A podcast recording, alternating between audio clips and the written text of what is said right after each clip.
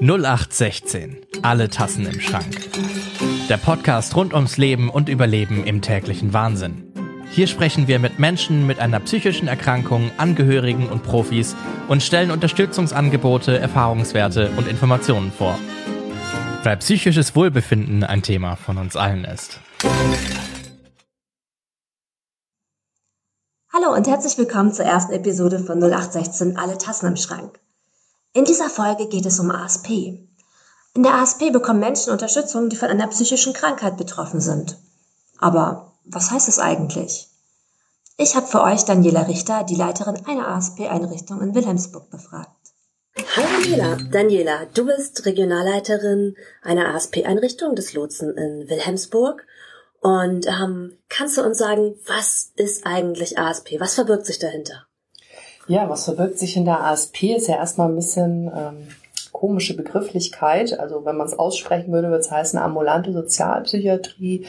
Das ist eine ähm, gesetzliche Maßnahme, nennt sich Eingliederungshilfe für Menschen mit psychischen Erkrankungen. Das heißt, wir, sage ich mal ganz platt gesagt, ähm, begleiten Menschen, die unter einer psychischen Erkrankung leiden, in ihrem Alltag. Das heißt? Jeder Mensch, der zu uns kommt, bekommt jemanden an die Seite gestellt, mit dem er ähm, die Probleme und Schwierigkeiten seines Alltags besprechen kann ähm, und gucken kann, was gibt es für Möglichkeiten zur Lösung, wo brauche ich Unterstützung. Ähm, genau, das ist erstmal so, würde ich sagen, ganz vereinfacht gesagt. Neben der Einzelbegleitung gibt es auch einen offenen Treff, wo man hinkommen kann, in Kontakt kommen und schnacken. Auch gibt es Gruppen, in denen gekocht und geredet wird oder die unter speziellen Themen laufen. Es gab schon, schon Gesprächsgruppen, es gab Entspannungsgruppen, ähm, wir haben jetzt Kunstgruppen, äh, Sportgruppen zum Beispiel, also Walking gibt es, ähm, es gibt eine Schwimmgruppe, ähm, genau, es gibt Möglichkeiten, kreativ zu sein. Äh, wir hatten auch schon Gruppen, äh, wo wir äh, so soziale Kompetenz, also das Miteinander, den Umgang trainiert haben. Es wechselt halt immer ein bisschen. Es ist sehr oft ja so, dass auch die Klienten unterschiedliche Interessen und Bedarfe mitbringen. Ich weiß, bei unserer letzten Versammlung mit den Klienten gab es den Wunsch, zum Beispiel Zumba anzubieten. Ähm, also sozusagen irgendwie mit Tanz, Bewegung und Spaß was zu machen. Und da muss man halt mal gucken, wie man das dann umsetzen kann. Mhm. Für, du hast schon gesagt, es ist ein Angebot für Menschen mit psychischen Erkrankungen. Gibt's Leute, wo du sagen würdest, für die ist es geeignet, besonders geeignet oder für die ist es vielleicht auch gar nichts? Nee, das könnte ich, glaube ich, so nicht sagen. Ich glaube, so die einzige Voraussetzung ist sozusagen, ähm, dass man Unterstützung haben möchte. Es gibt ja auch Menschen, die haben eine psychische Erkrankung und die sind aber vielleicht ganz gut eingebunden in, in ihren Familien, Bekanntenkreis ähm, und haben da viel Unterstützung und sagen, Mensch, ich brauche vielleicht gar nichts Professionelles. So, ähm, Andererseits gibt es auch Menschen, die haben auch Angehörige und einen Freundeskreis und sind trotzdem bei uns. Also ich glaube, es gibt für mich gibt's äh, kein Ausschlusskriterium. Es ist halt wichtig, ähm, was die, die Menschen sozusagen mitbringen müssen, um überhaupt in diese Maßnahme zu kommen. Da gibt's ja rechtliche äh, Voraussetzungen. Es ist eben diese psychische Erkrankung und ähm, es muss durch die psychische Erkrankung eine Einschränkung vorliegen, ähm, sozusagen am, am Leben, an der Teilhabe in der Gemeinschaft. So, also man muss äh, ja nicht zwangsläufig durch eine psychische Erkrankung so eingeschränkt sein, dass man zum Beispiel nicht mehr arbeiten gehen kann oder nicht mehr rausgehen kann. Vielleicht kriegt man auch noch gut seine ganzen Angelegenheiten geregelt und ist trotzdem krank. Aber sobald das nicht mehr geht, hat man einen Anspruch auf Unterstützung und dann sind wir auch da. Mhm. Das heißt, wenn ich jetzt sagen würde, es ist egal, ob ich eine leichte Depression habe, solange ich dadurch Einschränkung habe, oder ob ich gerade eine akute Psychose habe, ähm, ich kann hierher kommen und ich kann ASP-Klientin werden. Genau. Und es richtet sich ja auch immer so ein bisschen nach den Bedarfen, wie lang so eine Maßnahme sein kann. Es kann ja auch mal sein, ähm, dass man nur eine gewisse Zeit eine Unterstützung braucht. Wir haben ja auch Menschen, die sind dann, so ich hier vielleicht nur sechs Monate. So, und dann sind die größten Probleme gelöst oder sie haben irgendwie andere Unterstützungsmöglichkeiten gefunden. Und es gibt Menschen, die sind über ganz, ganz viele Jahre bei uns. So, und das ist auch in Ordnung so. Mhm. Mhm. Das ist ja ein relativ breiter Bereich, den du jetzt genannt hast. Und ich denke mir gerade, ich stelle mal provokativ die Frage, ja. ähm, es gibt ah. Beratungsstellen, es gibt Therapie, es gibt Klinik, es gibt gesetzliche Betreuung. Mhm. Warum brauchst du die ASP? Mmh weil die ASP, sag ich jetzt mal, äh, auch ganz provokativ ein Stück weit äh, persönlicher ist und intensiver ist. Weder ein gesetzlicher Betreuer noch eine Psychotherapeutin kommt zum Beispiel nach Hause und hilft mir, wenn ich meinen Abwasch nicht hinkriege oder sucht mich auf, weil ich vielleicht aufgrund von einer Depression oder Ängsten gerade meine Wohnung nicht verlassen kann. So, da sind wir diejenigen, die einfach da sind. So, und ähm, wir haben auch ein, ein höheres, äh, sage ich mal, Zeitkontingent. Wir können da sehr individuell arbeiten. Das heißt, in Krisenzeiten ist es auch möglich, dass man mal mehrere Kontakte hat. Ne? Einen gesetzlichen Betreuer sieht man in der Regel ganz häufig nicht. Oder äh, in einer Beratungsstelle habe ich vielleicht einmal im Monat einen Kontakt. So, und bei uns kann es ähm, ne, ich sag mal, von täglichen Kurzkontakt sein. Es kann äh, alle zwei Wochen ein persönlicher Kontakt sein. Das richtet sich immer sehr nach den Bedarfen. So, und ähm, wir sind da intensiver an den Menschen dran und ähm, wie gesagt, dadurch, dass jeder, glaube ich, so seine Bezugsperson hat, ähm, es ist einfach sehr viel persönlicher. Mhm. Ähm, und ich frage mal direkt, was, was, warum findest du persönlich das so wichtig? Ich meine, ich erlebe dich als ähm, sehr leidenschaftlich bei der Sache und denke mal, du bist nicht umsonst hier in der Position. Warum hat es dich ausgerechnet ähm, in die ASP verschlagen? Ähm, ich habe äh, nach meinem ähm, Sozialarbeits- und Pädagogikstudium lange Zeit in psychiatrischen Kliniken gearbeitet, im Sozialdienst da ähm, und hatte da mit, mit Menschen zu tun. Ähm, also es war eine ganz tolle Tätigkeit, aber die immer sehr, sehr doll in Krisen waren. Also sozusagen eigentlich an, an einem Tiefpunkt ihres Lebens, sehr in Not. Ähm, und ich hatte irgendwann den Drang, einfach mal auch zu erleben, ähm, wie es den Menschen draußen geht. Was kann man tun, sozusagen zu Hause vor Ort, um äh, vielleicht auch zu verhindern, dass jemand regelmäßig in der Klinik ist, um zu verhindern, dass er in Krisen gerät. Ähm, und einfach mal mitzukriegen, äh, ja, was gibt's da so draußen? Und so bin ich eigentlich in die ambulante Sozialpsychiatrie gekommen. So und ähm, ich bereue das bis heute nicht, weil ich finde, die Menschen, mit denen wir zu tun haben, in der Regel einfach sehr interessant und es sind einfach ganz viele verschiedenste äh, Lebenswege und Biografien und äh, mich beeindruckt sehr, was da oft für Kämpfer hinterstecken, so die mhm. ihren Lebensweg so gehen und auch tatsächlich ähm, alle Wege äh, versuchen zu gehen und alle, alle Angebote versuchen zu nutzen. So, das beeindruckt mich immer wieder sehr. Ich finde, es ist eine sehr, sehr dankbare Arbeit und eine mhm. sehr spannende und auch oft, äh, finde ich, sehr humorvolle Arbeit. Mhm. Wie erleben das Klienten und Klientinnen? Kriegst du da Feedback? Mhm. Also ich bin ja als äh, Leitung selber relativ wenig an den Klienten dran. Also ich betreue nicht. Ich mache hin und wieder mal irgendwie, also sag mal, in Vertretungen was oder erlebe es eher auch zu Veranstaltungen. Ähm, und mir gegenüber ist das Feedback in der Regel sehr, sehr positiv. Also sehr viele sagen, sie sind hier ganz, ganz gerne im Lotsen und das ist ein, ein wichtiger Teil. Ähm, aber ich glaube, es gibt auch Menschen, die sagen, Mann, das ist nicht das äh, Angebot, was für mich richtig ist. Da habe ich irgendwie was anderes erwartet oder ich komme trotzdem nicht von der Stelle. Und das ist auch völlig in Ordnung, finde ich so. Das ist dann halt einfach irgendwie auch unser Job, dann zu gucken, ähm, was ist es dann stattdessen vielleicht. So, und mhm. dann auch weiter zu vermitteln. Es muss nicht immer das Passende sein. Ist es denn auch denkbar, also kann ich ASP parallel kriegen mit zum Beispiel einer ambulanten Therapie? Geht das? Ja, das geht auf jeden Fall. Ähm, Man kann verschiedene Leistungen noch zur ASP bekommen. Man kann gesetzlichen Betreuer haben und bei uns sein. Man kann eine Psychotherapie haben. Man kann in ärztlicher Behandlung sein. Ähm, auch im Krankenhaus sein. So, das ist durchaus möglich. Mhm. Und du hast es am Anfang schon mal gesagt, dass es eine Leistung ist, die man beantragen kann. Muss ich da selber, wenn ich Klientin werden will, was zuzahlen oder wie funktioniert mhm. das? In der Regel, die Menschen, die bei uns sind, äh, verfügen über ein kein großes Einkommen. Also es ist sehr häufig Arbeitslosengeld 2, es sind Erwerbsminderungsrenten und es gibt Einkommensgrenzen. Da muss man nichts dazu zahlen. Wenn man da drüber ist, wird es sehr individuell berechnet. Ähm, dann setzt sich die Behörde hin und guckt, was hat man auch für Ausgaben, was weiß ich, ne? die, die Miete muss ja gezahlt werden, hat man vielleicht irgendwie Versicherungen, die man zahlen muss. Und es kann sein, wenn man man über ein Einkommen verfügt, dass man äh, einen Anteil dazu zahlen muss. Das kann tatsächlich sein. Und wenn man über ein sehr hohes Einkommen verfügt, ähm, dass man die Leistung auch komplett zahlen muss. Das ist allerdings sehr, sehr selten. Mhm. Wenn das für mich interessant ist und ich beantrage, ich möchte das beantragen als Leistung, wie kann ich das machen? Mhm. Da gibt's relativ, ähm, ich sag mal, viele Wege. Manchmal kommen Leute über gesetzliche Betreuer zu uns, dann stellen die in der Regel den Antrag. Ähm, manchmal auch über Beratungsstellen. Bei uns ist es so, kann sich jeder Mensch, der sagt, ach Mensch, ich würde mir das gerne einfach mal anhören, was die da so machen und ich hätte Interesse, kann sich hier bei uns in der Beratungsstelle einen Termin holen. Dann machen wir ein, ein sogenanntes Informationsgespräch, wo wir einfach erzählen, hm, was wir so machen, wie unser Angebot aussieht und äh, wenn man dann übereinkommt, äh, dass man diese Leistung beantragen will, dann stellen wir diesen Antrag auch zusammen. Das heißt, wir begleiten. So, ne? Dann setzt man sich noch zwei, dreimal zusammen. Es müssen ein paar Unterlagen gesammelt werden.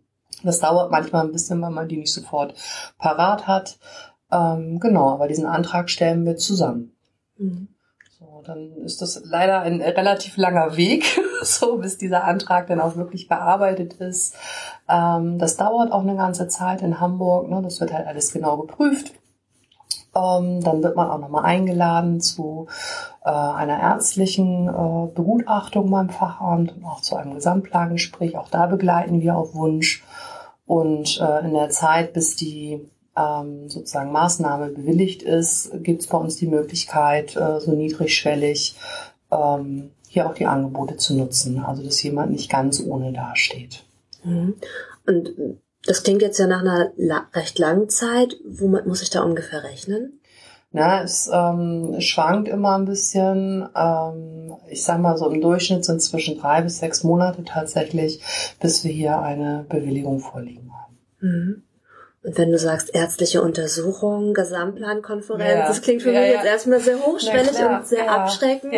Muss ich mich davor, muss ich mich davor fürchten?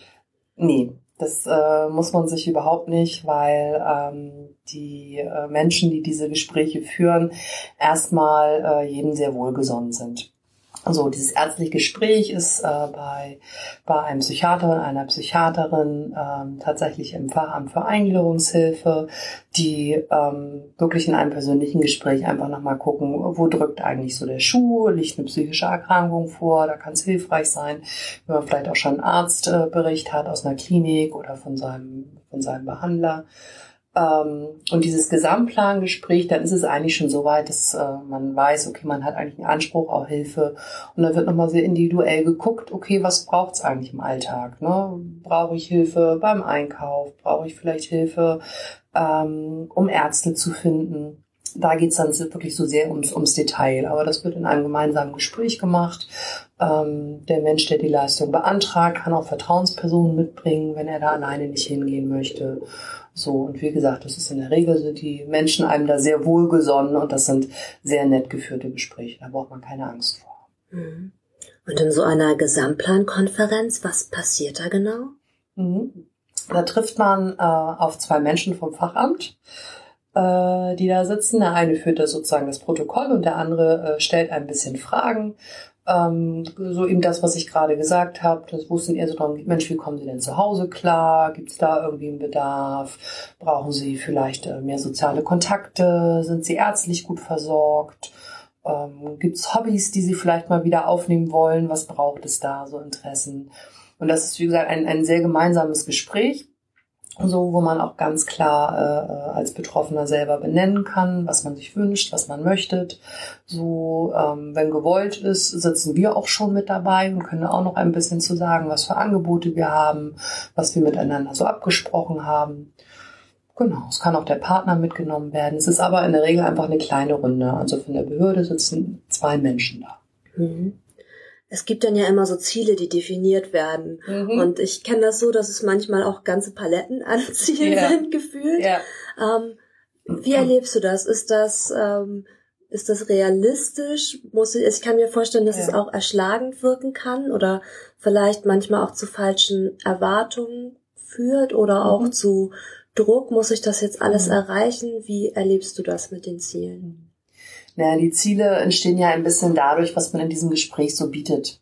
So, ne? Und wenn man natürlich äh, gerade in einer sehr schwierigen Lebenssituation ist, dann wird erstmal erkannt, okay, da gibt's viele Probleme und die sollen beseitigt werden. So, und deswegen entstehen häufig auch sehr, sehr viele Ziele.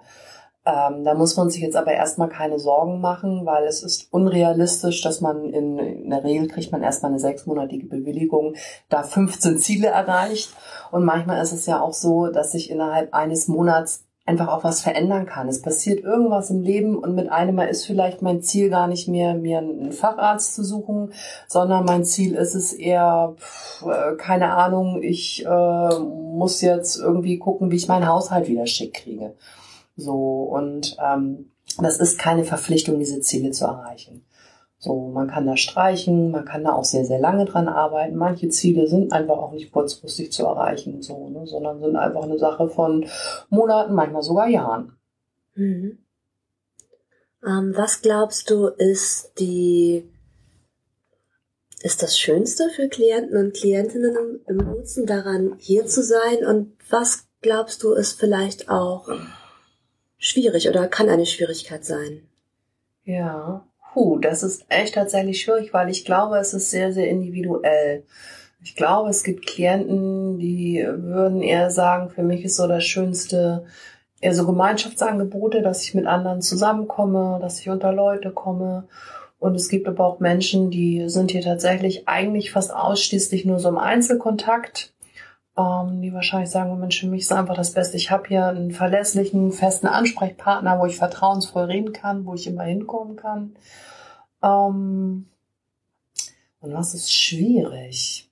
Na, ich glaube, schwierig wird's, wenn Erwartungen äh, äh, hier an uns herangetragen werden, die wir nicht erfüllen können. So, ne? Manchmal ist es vielleicht so die Erwartung, dass ähm, mein Bezugsbetreuer ich sag mal, fast so den Ersatz äh, bietet für, für Freunde, für Familie, weil ich vielleicht sehr einsam bin und da einfach ein Wunsch nach einer viel größeren Nähe ist, so, die wir nicht bieten können. Ich glaube, das kann sehr oft enttäuschend sein. Ähm, oder auch wenn so eine Erwartung ist, ähm, dass vielleicht Probleme sehr schnell gelöst werden. Wir haben ja zum Beispiel viele Menschen ähm, oder immer wieder Menschen, die Wohnungen suchen das ist in Hamburg einfach ein Riesenproblem. Mhm. Da können wir äh, uns noch so sehr bemühen zu unterstützen und die Wege zu gehen. Wir haben nicht sehr schnell eine Wohnung. So, ne? Und dann kommt es natürlich auch hier einfach zu Enttäuschung. Warum bin ich hier? Warum habe ich sie überhaupt? Das ist ja wie vorher alles. So, und ich glaube, da kann es tatsächlich auch schwierig werden. Mhm. Ähm, Gibt es einen Zeitpunkt, wann eine ASP endet? Mm, naja, die endet äh, einmal formell, wenn es keine Bewilligung mehr gibt. So, also wenn eine Entscheidung von der Behörde getroffen wird, ähm, dass es nicht weitergeht. Das habe ich bisher selten erlebt. So, ähm, und ansonsten endet sie, wenn der Klient sich entscheidet, er braucht es nicht mehr. So, in der Regel ist es aber ein Prozess, den man auch zusammen mit seinem, mit seinem Bezugsbetreuer bespricht dass man irgendwann sagt, okay, vielleicht brauche ich es jetzt mal nicht mehr, vielleicht brauche ich es auch einfach eine Zeit lang nicht mehr. Ähm, und es endet hier ähm, aber auch, oder es kann enden disziplinarisch. Also wenn hier ein Klient, äh, ich sage jetzt mal, gewalttätig, aggressiv gegenüber anderen Klienten ist, gegenüber Mitarbeitern, ähm, oder sehr, sehr lange nicht im Kontakt ist, einfach für Monate abtaucht, dann äh, wäre hier auch ein Ende. Mhm. So, dann würden wir als Einrichtung die Maßnahme beenden. Gibt es darüber hinaus so, ich sag mal, Pflichten, die ich als Klientin wahrnehmen muss? Ist das wie in ja. der Therapie, dass ich, wenn ich einen Termin ausverlasse, ein Ersatzhonorar zahlen muss, zum Beispiel? Nee, nee, das gibt es nicht. Aber natürlich gibt es so ein bisschen sowas wie Pflichten, nämlich im Kontakt zu bleiben. So, also wie gesagt, wenn jemand hier, ähm, äh, ich sag mal, einfach aus der aus der Betreuung äh, verschwindet, sich über Wochen oder Monate nicht meldet, dann sind wir einfach irgendwann gehalten, auch abzumelden. Mhm. So, ähm, so die genau Verpflichtung ist einfach in irgendeiner Form im Kontakt zu bleiben und natürlich auch eine Bereitschaft, ähm, mit uns an den Zielen zu arbeiten. Ne, wenn hier jemand ist, der sagt, naja, ich will ja eigentlich nichts, ähm, dann können wir ja auch nichts für ihn tun. Mhm. So, genau. Daniela, ich habe eine letzte Frage. Ja. Und zwar, ähm, ich weiß, dass es immer wieder Menschen gibt, die zu uns kommen oder auch nicht zu uns kommen, für die es erstmal schwierig ist, diesen Schritt zu gehen, ähm, in eine ASP. Mhm. Hast du hast du eine Message an die Leute ja. oder was, was du denen ähm, sagen würdest? Ja, was würde ich denen sagen? Ähm, ich äh, würde sehr hoffen, irgendwie, ähm, dass sie diese Hemmschwelle überwinden, weil für uns braucht man keine Angst zu haben. Wir sind keine Verpflichtung mit uns, äh, kauft man quasi keine Waschmaschine, wo man äh, monatelang Raten zahlt. Äh, man kann uns ausprobieren. So, wir sind, ah, finde ich sehr nett. so, alle Kollegen. Ähm, und sehr motiviert. Und äh, wenn man zu uns kommt und äh, irgendwann feststellt oder vielleicht auch sehr schnell feststellt, Mensch, das ist es doch nicht oder ich fühle mich da nicht wohl oder ich finde irgendwas doof, äh, man kann hier auch jederzeit wieder gehen. Man kann es ausprobieren. So. Und ich glaube, ähm, es ist nicht so schlimm wie verpasste Chancen. Wir sind eine Chance. Wenn irgendwo der Schuh drückt, wir sind eine echte Chance so da irgendwas zu verbessern und vielleicht ein bisschen was äh, in seinem Leben zu verändern, dass man zufriedener wird. Ich will nicht versprechen, dass man glücklich wird, aber ich finde eine, eine Zufriedenheit mit seinem Leben, äh, ich glaube, da können wir schon was zu beitragen. Dieser Podcast ist ein Projekt von Der Hafen, Verein für psychosoziale Hilfe Harburg e.V.